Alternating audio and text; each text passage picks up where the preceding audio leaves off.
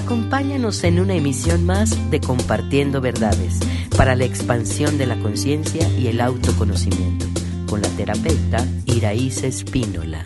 ¿Qué tal? Bienvenidos a Compartiendo Verdades. En esta ocasión estoy con Patricia Fernández, que juntas vamos a desarrollar un tema que nos parece muy interesante, esperando aportar siempre elementos constructivos a nuestro público. Pati, ¿qué tal? ¿Cómo estás? Hola, ¿cómo estás? Muy bien, encantada de tenerte por primera vez aquí en el ah, programa. muchas gracias por invitarme.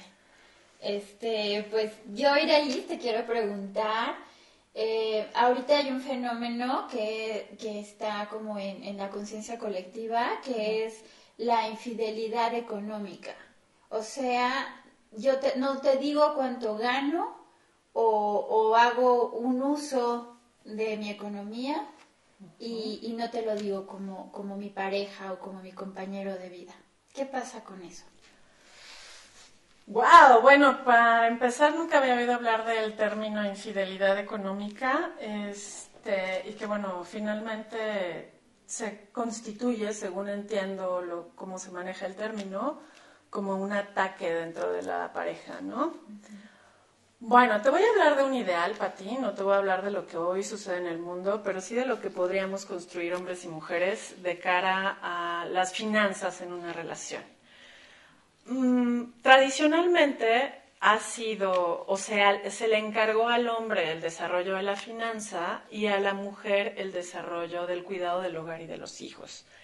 Sin embargo, hace 30 años ese paradigma tendría que haberse roto en nuestra sociedad para que cada quien, cada ser humano, se encargara de sus finanzas hasta el último de tus días. Y yo te estoy hablando de el, ideal, ¿no?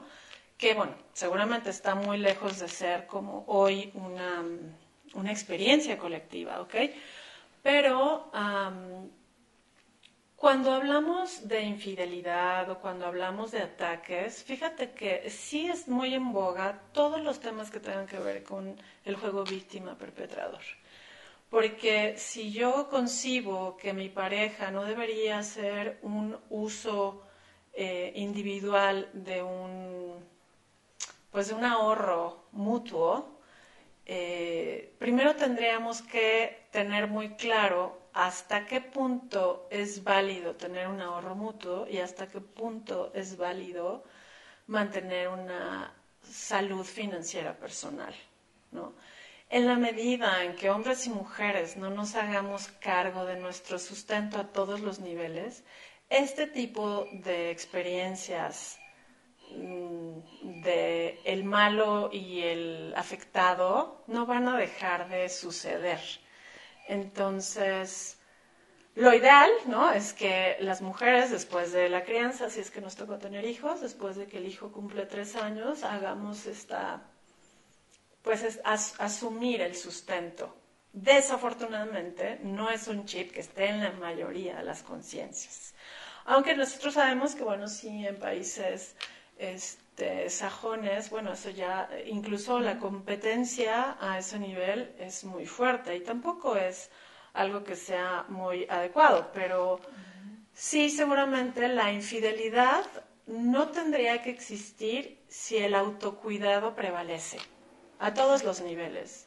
Si yo soy una persona que se respeta a sí misma y que respeto al otro, la infidelidad no existiría. La infidelidad existe a nivel económico o a nivel sexual o a nivel emocional incluso o hasta a nivel eh, espiritual, ¿no? Cuando yo me imagino estar con otros, aunque no lo haga, pero bueno, finalmente estoy, o sea, no estoy teniendo respeto por la persona ni me estoy amando al estar en una relación en donde yo no veo con la mayor, ¿sabes?, dignidad y honra a la otra persona, y por tanto tampoco lo puedo hacer conmigo, ¿sí? Lo que yo no soy capaz de dar, pues tampoco lo puedo, me, lo puedo dar.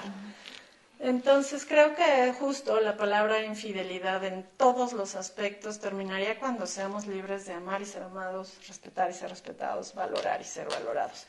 ¿Tú qué nos aportarías en cuanto a este tema? Bueno, pues yo creo que, que es importante promover el autocuidado el autocuidado que, que tiene que ver con, con, saber quién soy, en dónde estoy y a dónde voy. y a medida en que, en que yo estoy en mi centro y sé a dónde voy, pues mm, no, no puedo empatarme con ninguna persona que, que promueva un tipo de, mentira o de infidelidad, o sea, no, no, o abuso o traición o, como lo queramos llamar, porque entonces no existe mi sistema de creencias. En cuanto esté mi sistema de creencias, pues corre el programa.